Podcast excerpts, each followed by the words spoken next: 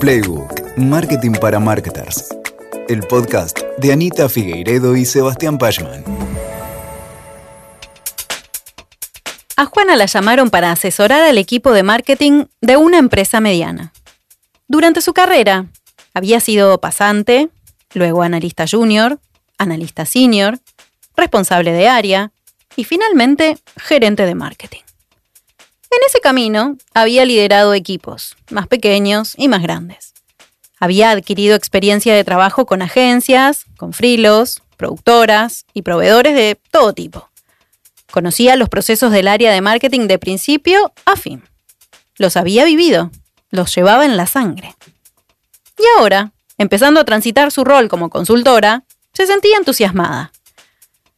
Es un trabajo perfecto para mí, pensó Juana, imaginándose que sería bastante sencillo para ella guiar a un equipo que a primera vista parecía tener un funcionamiento similar a los equipos que ya había acompañado durante años. Pero como suele pasar, las cosas no son como esperamos que sean. El primer día que Juana puso un pie en esta empresa, ya se dio cuenta de que algo no funcionaba. El primer indicio de esto fue que quienes hacían marketing en ese equipo la pasaban pésimo. El equipo en cuestión no paraba un segundo y corría para todos lados, reactivo a las necesidades comerciales y de la dirección, no tenía pensamiento ni dinámica propia. Era un equipo que no entendía su contribución, no miraba objetivos, ni estaba al tanto de los números del negocio, tampoco tenía definidos KPIs, ni contaba con proyecciones de ventas. Luego de indagar y conocer un poco más, descubrió también que no tenían grilla de trabajo ni contaban con un calendario editorial. Tampoco, por supuesto, habían hecho jamás una jornada de planning.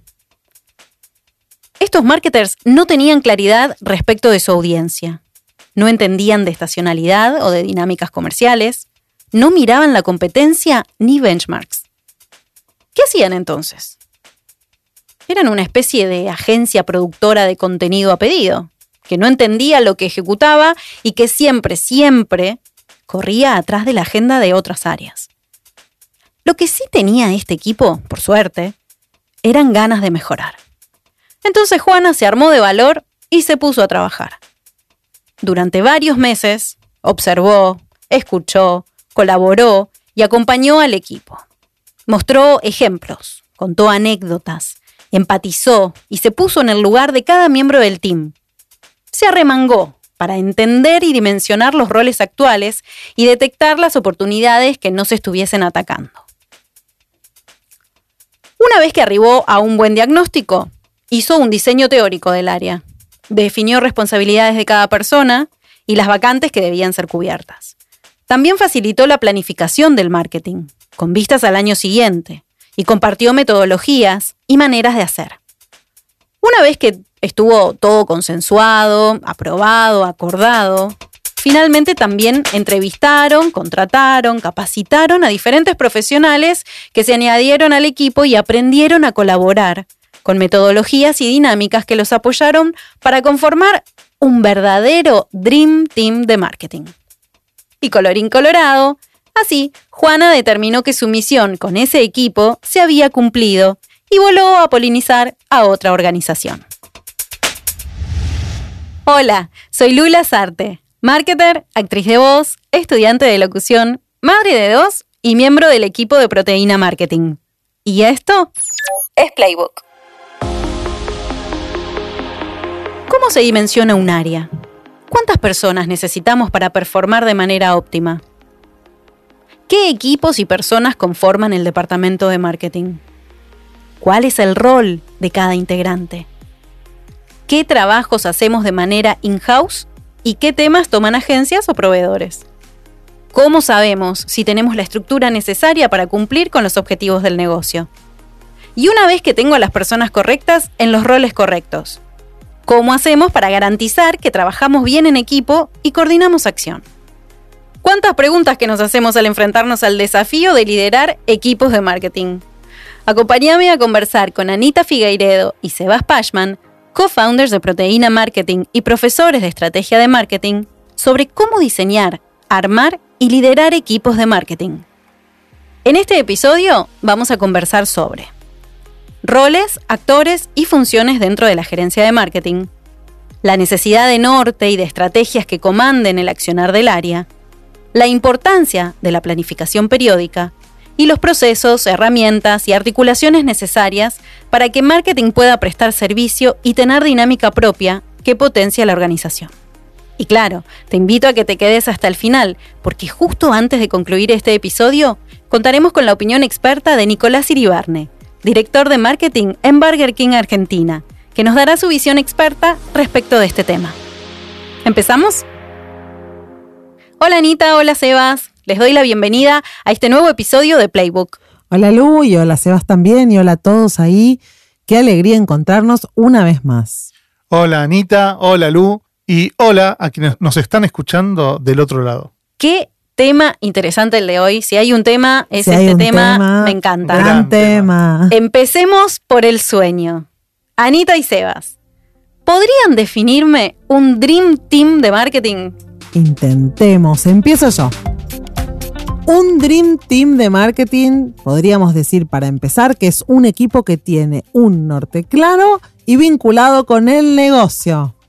Es un equipo que da servicio a otras áreas, pero que también tiene una dinámica y una agenda propia y que ejecuta de forma prolija, eficiente y consistente porque tiene una buena planificación hecha.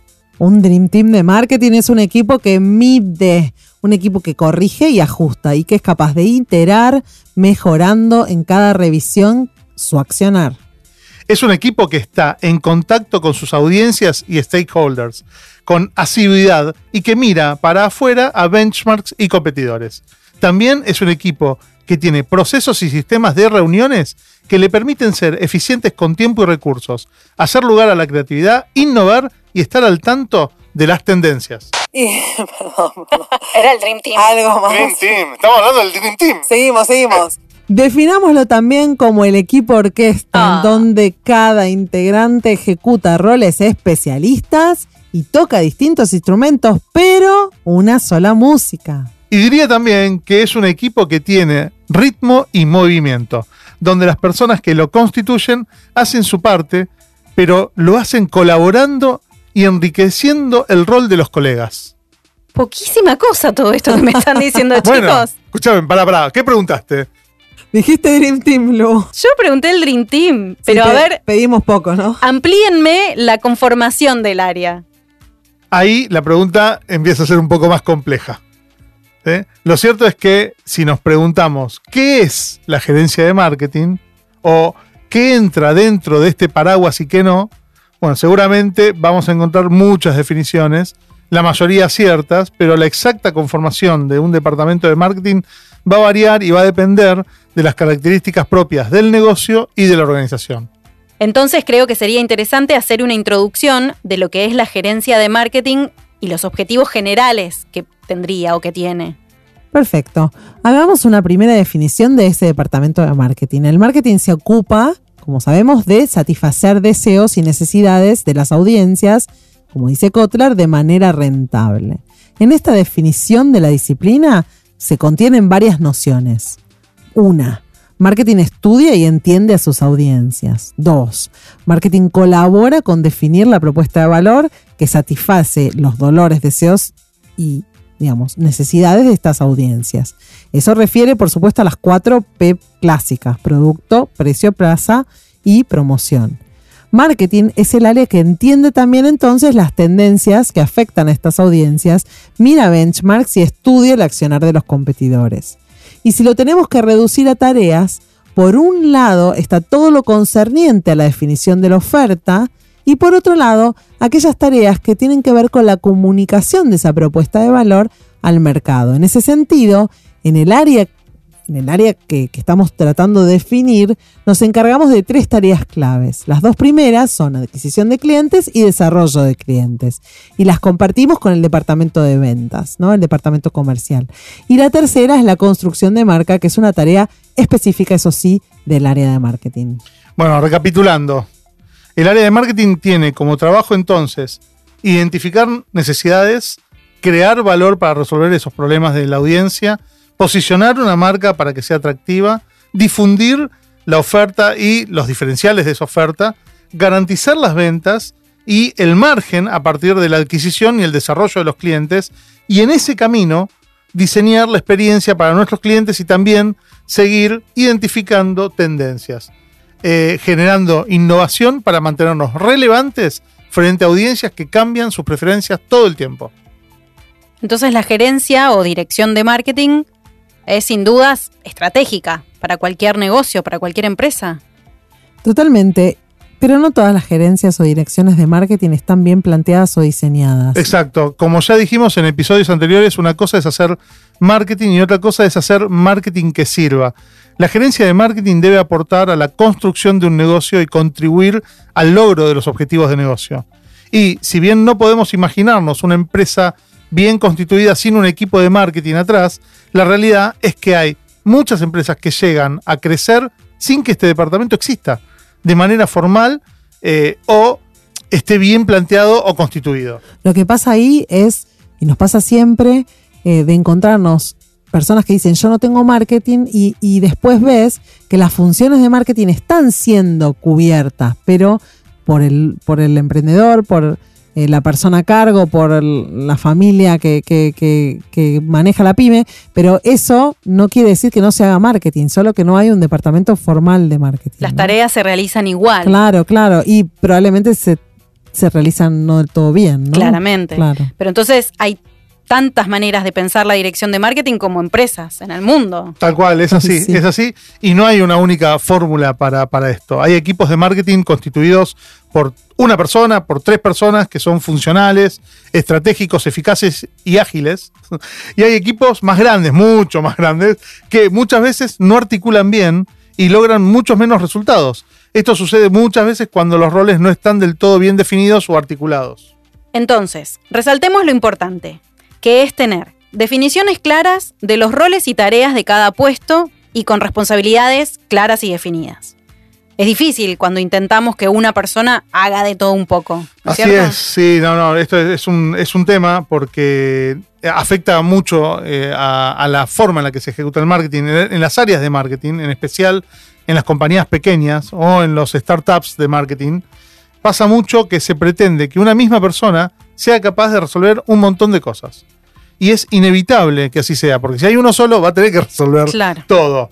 Eh, de hecho, hay muchos marketers con perfiles generalistas que son capaces de gestionar tareas de los más diversas. Claro, pero a medida de que ese departamento crece, los roles generalistas le dan espacio después a los roles especialistas, de manera de poder profundizar el trabajo y conseguir mejores resultados, ganando eficiencia y eficacia, lo que se llama profesionalizar ese marketing. Hay ¿no? un momento en donde necesariamente empezás a profesionalizar. ¿no? Es así, es La- la- así. Es que si no, no la hay. evolución del negocio te lo pide. Es que si no, el negocio no puede crecer. Anita, ¿podrías describirme algunos de los perfiles típicos en un área de marketing? Sí, claro. Si tuviéramos que hacer alguna primera separación de perfiles de marketers, tal vez podríamos empezar pensando en gente más analítica ¿eh? y gente más operativa.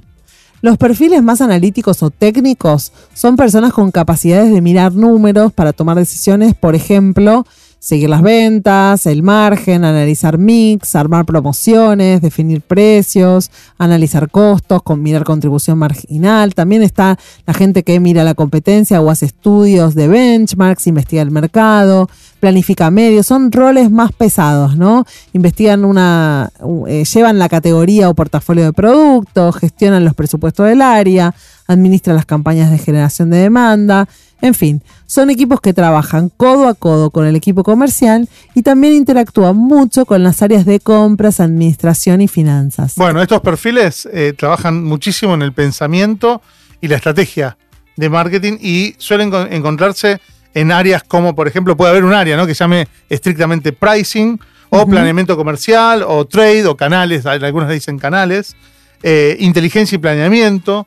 Eh, también está eh, enfocado en, en las áreas de producto, category management. Las empresas americanas hablan de merchandising cuando hablan de, de, de este tema, eh, investigación y research como un área en particular, medios, alianzas, clientes. Fíjense que pueden ser áreas que no necesariamente estén dentro de un equipo de marketing, pero que ejecutan parte del marketing de la empresa. Claro, a veces se tercerizan o a veces incluso, como vos decís, Sebas, son parte de áreas específicas de la organización, como por ejemplo producto, category management, muchas veces está por fuera, ¿no? Claro. Eh, y volviendo a los perfiles. Por otro lado, tenemos perfiles más operativos que trabajan principalmente las ejecuciones de la, del marketing, las típicas, que suelen ser justamente quienes arman y ejecutan los conceptos de campañas, producen contenido y ejecuciones de marca, desarrollan eventos, moderan las redes sociales. Bueno, estos perfiles más, digamos, orientados a la operación o, o a, o a hacer un marketing del tipo operativo, eh, suelen formar parte de áreas como, por ejemplo, comunicación, diseño, eventos, branding, social media, UX, prensa. Es como lo que casi todos entienden como marketing, ¿no? Claro. Lo, lo otro es. Pareciera, sí, pareciera. Están como más asociados a cuestiones de comunicación o de ejecución muy concretas, que, muy visibles. Piensan que el marketing se, se limita a eso, ¿no? Mucha Sí, gente. en realidad son los equipos justamente que trabajan codo a codo con áreas más soft o, o más como recursos humanos o las agencias y, y las agencias de, de prensa o de publicidad, ¿no?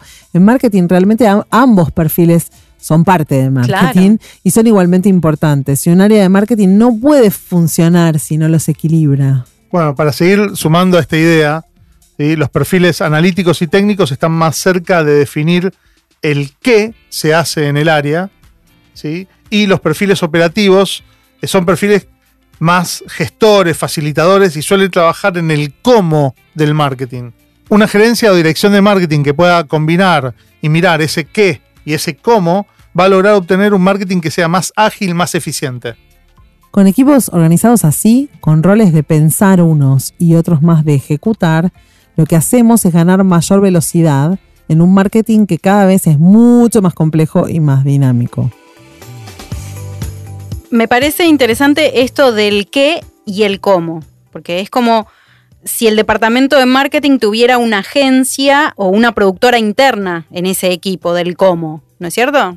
Claro, bueno, justamente acá, pasa algo con, el cómo que muchas veces en, en- en las empresas se identifica el cómo como todo el marketing que hace la compañía. ¿sí? Y ese cómo va a tener consistencia, va a tener coherencia si hay un qué claro. Porque si no, va a ser un cómo opinable. Va a ser un cómo, digamos, un poco laxo. ¿sí? El cómo es todas las actividades que llevamos adelante. El cómo es eh, la forma en la que contratamos servicios de agencia, la forma en la que gestionamos las campañas, qué es lo que decimos en una pieza de marketing en particular. ¿Y el qué? Los, los equipos que se dividen en qué y cómo se pueden apoyar mucho en, la, en, en aquellos que se pueden especializar en el qué. Y cuando pensamos en esos, pensamos en eh, mejor relación con los clientes internos, mejor vínculo y estudio del mercado y más entendimiento de lo que hay que hacer, ¿no? Y no tanto en el cómo se ejecuta, ¿no? Pero más en el, en la, en la sustancia de la cosa. Son equipos que están más parados en la medición, más parados en la estrategia. Entonces son muy importantes también. Y no nos quedamos en hacer cosas lindas, sino hacer cosas bueno, lindas también, pero que aporten a un negocio concreto y, y- y que sean, digamos, sacarle el humo al marketing, ¿no? Hacer realmente cosas que sirvan y que, y que podamos medir y efectivamente entender para dónde, para dónde seguir, ¿no? Y que aportan al claro, negocio. aportan al negocio, claro. Y cuando dimensionamos el área, ¿cómo sabemos qué roles tenemos que tener dentro de la organización y qué roles se pueden contratar por fuera o tercerizados? Bueno, ahí tenemos un desafío enorme porque primero hay que entender qué es lo que la organización puede absorber, ¿sí? Pero en general, en general, los roles van a estar marcados por aquellos que tienen más que ver con cuestiones core del negocio, o sea, cosas que son centrales para, para la ejecución. Eso lo dejamos en casa. Eso no lo tercerizamos. y eso es como ¿Cómo ter- tercerizarlo, Core? Es dificilísimo. Claro, la estrategia. ¿Se puede tercerizar la Y estrategia no, de una la empresa? estrategia no se puede tercerizar. Nos pueden ayudar a pensarla. Si, Exacto. si mi Hola, negocio, proteína. por ejemplo, tiene, vive de los leads, ¿no? Y yo, yo no puedo solamente contratar una agencia. Puedo tener una agencia también, pero tengo que tener a alguien que entienda de esos leads. ¿no? Claro, si no, si no entendés cómo es el funnel, como hablábamos en el episodio anterior, ¿no? Cómo se constituye tu funnel de generación de demanda, es muy difícil que después puedas pedir servicio. Vos tenés que entender claramente cómo es tu negocio, cómo funciona tu negocio, para después sí medir, controlar y pedir eh, servicio externo. Eh, diríamos que, basándonos en lo que veníamos hablando en, en el qué y el cómo, el qué es mucho más difícil de tercerizar que el cómo. Totalmente. El cómo, productoras, agencias, digamos, eh, agencia- agencias de prensa, casi todo lo, lo que yo naturalmente voy a asociar con el cómo lo podemos tercerizar mucho más que el qué. Es que si no tengo el qué, no puedo pedir. Claro. Que lo es hagan, que el qué tiene que ver con entender qué hay que hacer. Claro. Y eso es muy difícil de tercerizarle a otro. Es como, es como pedir mucho. Hablemos ahora de el subaria de marketing digital, que algunos eh, lo siguen llamando así, como el subaria. Sí, sí, sí. Hay Porque gente, esa gente piensa que todavía tenemos una vida online y una vida offline. hay personas que piensan que no somos un, un único individuo que vive en las aguas de, la, de, lo, de lo digital y de lo no digital. ¿no? Eh, a ver, para mí es importante entender que, primero, cuando hablamos de marketing, hablamos de marketing, punto. ¿Sí? Lo digital es un canal o lo digital es un mindset, ¿sí? es una forma de pensar, pero eh, cuando hablamos de marketing, es marketing. Con lo cual, cuando uno tiene un área de marketing, el área de marketing contempla actividades que pueden ser digitales o no, ¿no? Pero, digamos, eh, no podemos hablar del área de marketing digital y el área de marketing, no sé, tradicional. Cada vez menos. Claro. cada Es una menos. locura. Es Claro, más, ya no es eh, viable eso. Claro, si bien hay, por supuesto, compañías que tienen un marketing 100% basado en, digamos, en el canal digital, porque tal vez son software as a service o, pro- o productos digitales o, o- o- o, digamos, su propio negocio, digamos, lo reduce todo a lo digital. Cuando esa marca crece, también necesita, digamos, de encontrar a las personas eh, como, como en el mundo físico. Entonces, la realidad es que no puede estar separado. El concepto de separar marketing digital del otro marketing es un concepto más viejo, ¿no? Que hoy ya estamos viendo, por suerte, que está empezando a desaparecer de eh, justamente de las, de las estructuras. Estamos de- aprendiendo a pensarlo como, como un claro, todo. como porque justamente porque el concepto de omnicanalidad gran es palabra. importante, claro, es importante porque si no yo estoy pensando en el cliente de la tienda online y es el mismo cliente de la tienda física. Si que antes, física. que antes por ahí pasó por, por el local, pasó por el local. tocó la tela. Entonces no podemos pensarlo como, como, Claro. como approach diferentes, como promos diferentes, como incluso, in- eh, eh, nada, hay que entender a, a la persona como un todo, ¿no? Y, y eso eh, también habla de, de la necesidad de trabajar muy integrados en marketing, cada vez más. Ahora, ¿qué piensan de la experiencia del cliente? ¿Es tarea de marketing o debería ser de algún área por afuera del equipo de marketing? Bueno, acá eh, experiencia de cliente es una tarea que trasciende al departamento de marketing. Es una tarea de gerencia general. Es responsabilidad de la gerencia general garantizar esa mirada customer céntrica, ¿no? O customer céntrica. Eh, entonces, diría yo que eh, en general lo que estamos viendo eh, en los últimos años es que experiencia del cliente se va de eh, marketing, ¿no? Antes era como estaba dentro de las tareas del área, medir la experiencia del cliente de manera incipiente, tal vez porque ahora los conceptos de experiencia del cliente están mucho más evolucionados que, hace, no sé, 10 años o incluso 5 años, y pasa a tener una relevancia propia, ¿no? Que es cross a toda la organización. Un pensamiento estratégico. El tema de la experiencia del cliente, ¿sí? Eh, para mí es un tema del marketing de la organización, pero no necesariamente del área, de un área de marketing. ¿sí? Y casi Eh, como que no debiera. Claro, porque ¿qué pasa con la experiencia del cliente? La experiencia del cliente es eh, algo que es mirado, que es entendido, que es analizado por justamente por, por un- por una función que en nuestro entendimiento con Anita pensamos que depende de la gerencia general, que es cross y que alimenta el hacer de todo el resto de las áreas en cada uno de los touchpoints. Entonces también alimenta el hacer del equipo de marketing concreto o del equipo comercial. Por eso tiene que estar escindido, porque si no hay un conflicto de interés entre quien mide y analiza y quien ejecuta eh, los resultados de ese análisis. Entonces, para mí, experiencia del cliente, digamos, si bien tiene que ver con la digamos, con, con, el marketing de la organización como, como una función de negocios, ¿sí? no es responsabilidad de un área de marketing, sino de un área específica que, a la cual nosotros nos gustaría que se llame experiencia del cliente. Y eso depende de gerencia general. Y en todo caso, el área de marketing mide ¿no? Esas, esas situaciones Las de- que vive el cliente y Sí. puede comunicarlo, pero Igual, como todo, cada comentario que hacemos, eh, cada, cada casa es un mundo, Claro. cada empresa es un mundo y realmente eh, hemos visto de todo y a veces está bien articulado dentro del área de marketing, pero bueno, si lo tuviéramos que, que reflexionar, parece más lógico pensarlo por fuera. traigo un re tema Hmm. que es la articulación y el servicio que presta marketing a otras áreas, como por ejemplo recursos humanos o el departamento comercial. ¿Qué tienen para decir de eso? Acá, en lo que es la articulación del área de marketing, muchas veces vemos la figura de business partners, ¿no? O la figura de, no sé, un- una persona de marca trabajando employer branding o una persona de adquisición o de clientes dando soporte al equipo comercial.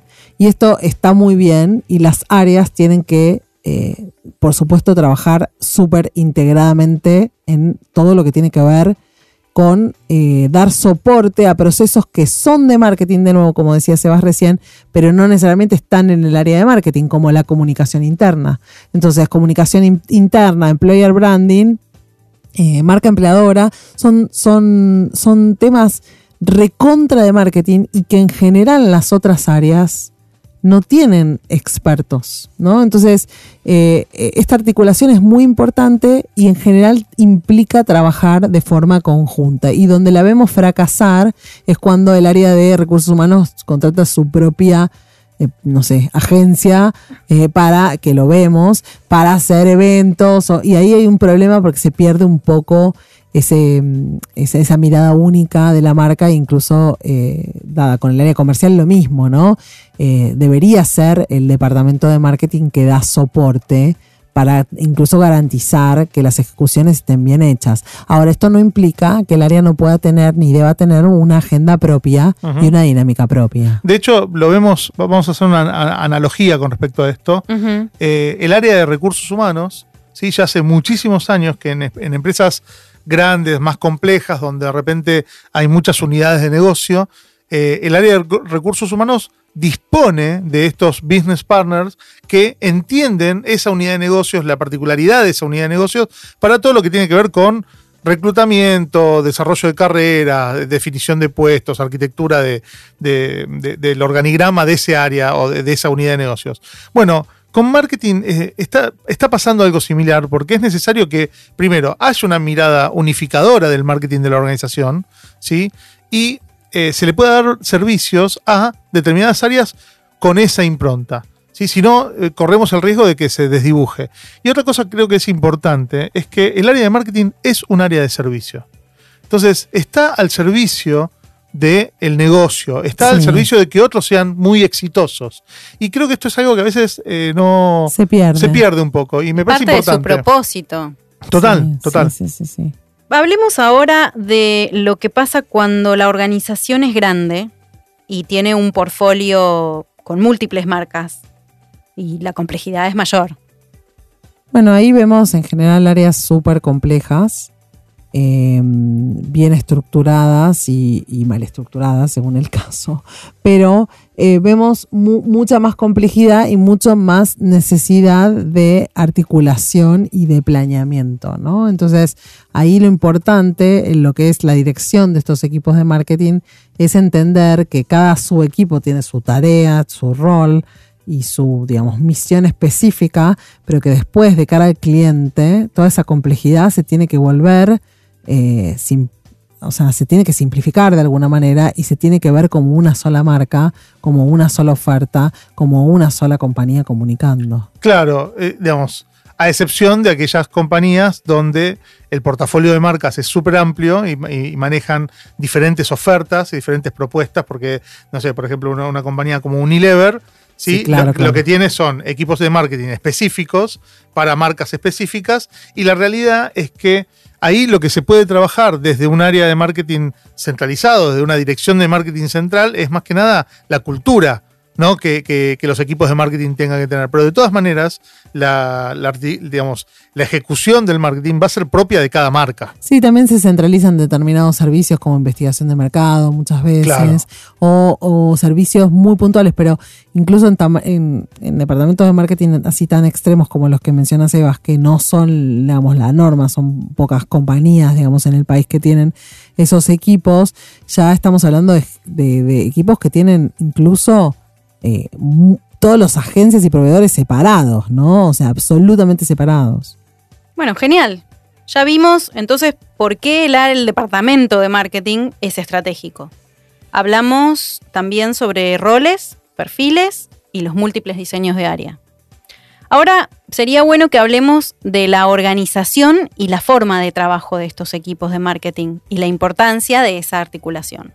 Bueno, ahí estamos viendo cada vez más evolución en las dinámicas y lo que es importante, siempre vemos eh, que es eh, necesario tener un sistema de reuniones y metodología propia del área, ¿no? Entonces, eh, de nuevo, en este marketing cada vez más complejo, con tanta, digamos, producción y tanto y tanta estrategia y tanta cosa que se cruza, es importante incorporar herramientas, en general son herramientas de software, no solamente por supuesto el CRM y cómo se usa ese CRM, sino también, bueno, las herramientas de interacción, Slack, Asana, Trello, Monday, eh, bueno, eh, también esto de que eh, muchas, muchos departamentos de marketing están avanzando hacia inco- incorporar metodologías como la metodología Agile y trabajar por células o trabajar en sprints, ¿no?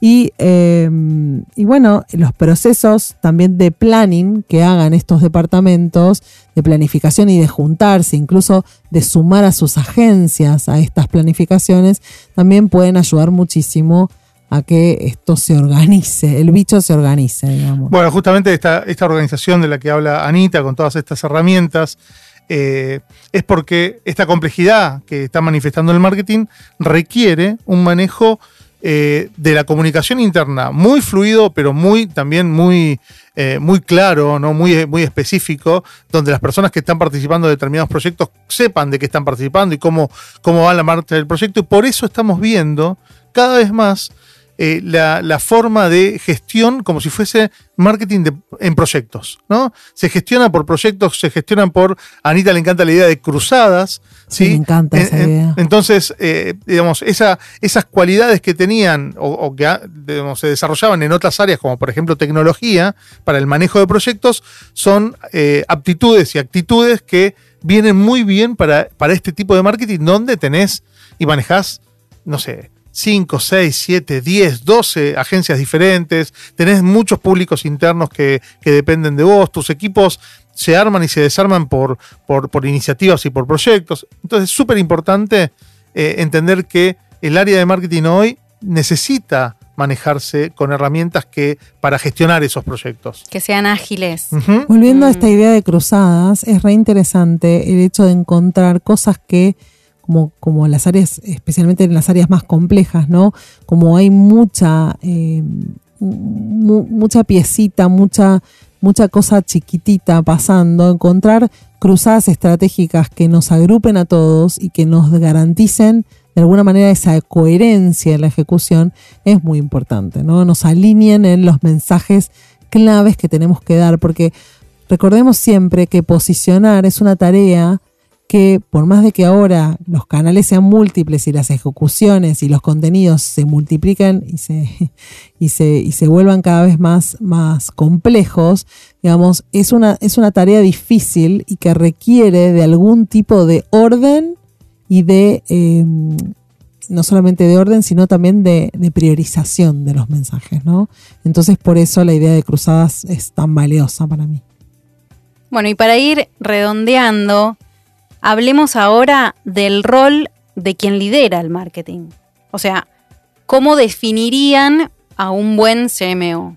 Ja, Mira, La a ver, frutillita. yo, yo primero voy a definir a un buen marketer y creo que por añadidura voy a estar definiendo a un buen CMO, pero eh, primero tiene que estar muy en contacto con, con el negocio y con la realidad de los clientes. Tiene que ser una persona sensible, tiene que ser una persona que pueda leer el mercado, que pueda leer qué es lo que está pasando, que camine en la compañía, que converse con todos los actores de la empresa. Es, un, eh, es la persona que va a orquestar que el marketing pueda fluir a, lo largo y a lo ancho de la compañía y que sus equipos puedan trabajar con otros equipos. Entonces, es una persona que entiende a los demás. Es, es un rol realmente, eh, digamos, eh, a nivel político de mucha conexión interna, de, mu- de mucha conversación interna, eh, pero también con, una, con los pies bien sobre la tierra cuando usted tiene que hablar del mercado, del cliente, de, lo que está pasando, ¿no? Eh, con un conocimiento interesante y que pueda, obviamente, gestionar gente, ¿no? Que pueda gestionar equipos que cada vez son más complejos. Es un desafío enorme. Sí, eh, para mí también un buen CMO eh, lo que hace es justamente marcar los nortes, ¿no? Decir exactamente para dónde estamos yendo, eh, construir junto a las personas la manera de llegar a esos nortes y eh, ojalá garantizar que ese marketing, ese equipo, esa dirección de marketing, esa, esa presidencia de marketing, lo que fuera, esa VP de marketing, esté siempre mirando al cliente, ¿no? Porque una de las cosas más fáciles que tenemos para perder esas, es esa sensibilidad y, eh, digamos, irnos del customer centricity y empezar a hablar de nosotros mismos 100%, ¿no? Entonces, hoy diría que como el gran desafío de la dirección de marketing es dejar de hablar de nosotros y pasar de hablar del otro, ¿no? El protagonista es el otro. Entonces uno se pierde en todos los calendarios, en todas las, las grillas de marketing y empezamos a decir que bueno esto, cuánto, cuánto hay mío y qué enamorado estoy de mi marca y nos olvidamos de que en realidad, bueno, eh, es, es otro que no está sentado en esta mesa, esa persona que tenemos que considerar más.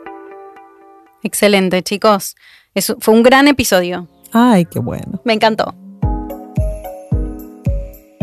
Hasta acá hablamos de gerenciar equipos de marketing con Anita y Sebas. Pero no queremos terminar este episodio sin antes sumar la opinión experta de Nicolás Iribarne, director de marketing de Burger King Argentina. Nico es responsable de diseñar la estrategia de marketing de la marca, liderando las gerencias de comunicación y prensa, trade marketing y digital, producto y gestión del pricing. Veamos qué nos dijo Nico cuando le pedimos consejos para gestionar un equipo de marketing de alto desempeño.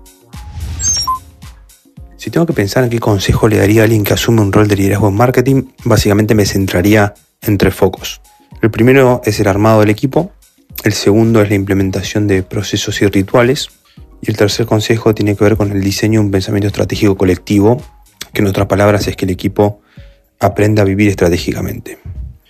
Dentro del, primer foco, ¿no? Es concentrarse en el armado de un equipo de alto desempeño. Les podría decir que hay, hay cuatro grandes pilares a, trabajar. El primero tiene que ver con la diversidad de pensamiento, es decir, cuanto más diverso es el equipo, es muy probable que, que generemos un entorno creativo, un entorno de nuevas ideas.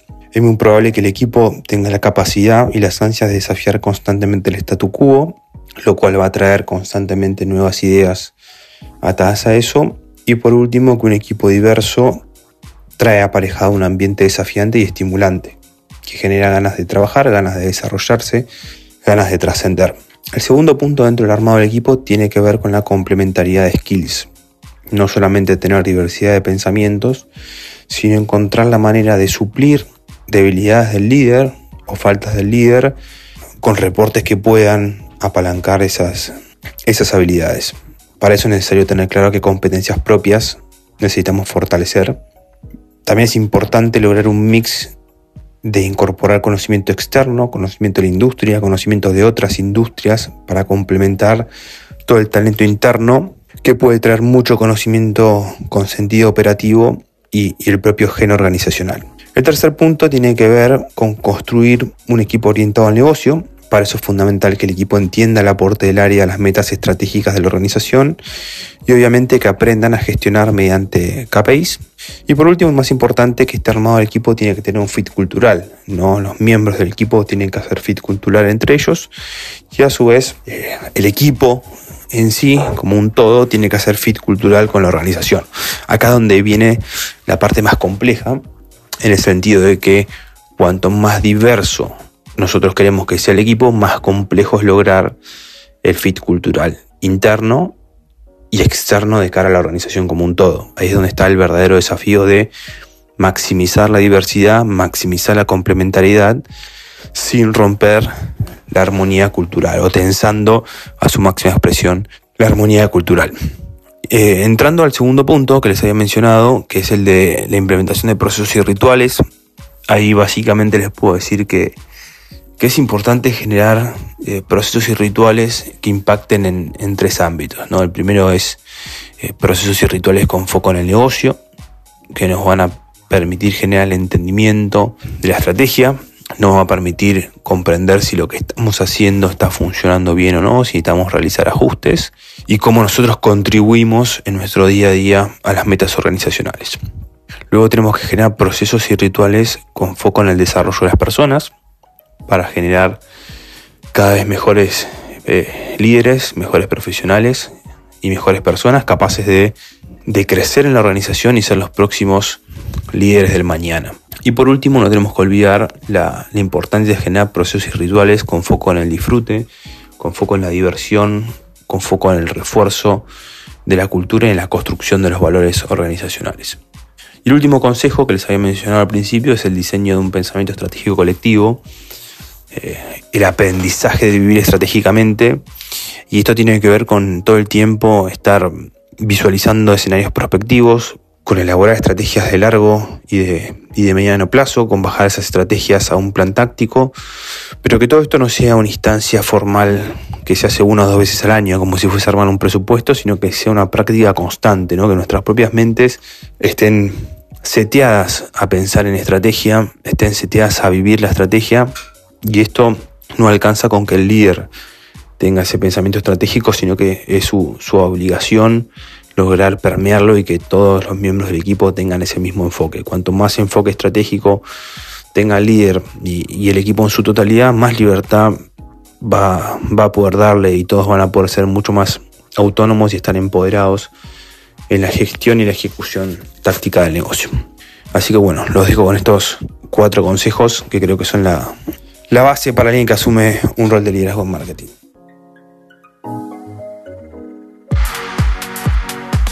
Qué interesantes las palabras de Nico y qué buena oportunidad para seguir pensando.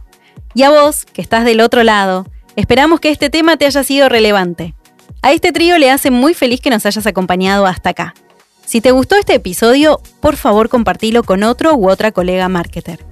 Por favor suscríbete a Spotify o a Apple Podcast para estar al tanto de los próximos episodios y calificanos, que nos ayuda un montón.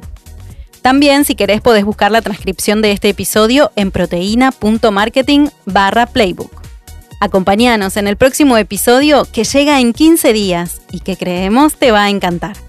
Playbook es un podcast original de marketing estratégico pensado para marketers, creado por Sebas Pashman y Anita Figueiredo, con el propósito de contribuir al desarrollo de la disciplina. Gracias por sumarte y hasta la próxima. Agradecemos especialmente la investigación de nuestra colega Constanza Arcelán para este episodio. Escuchaste Playbook, Marketing para Marketers. WeToker. Sumamos las partes.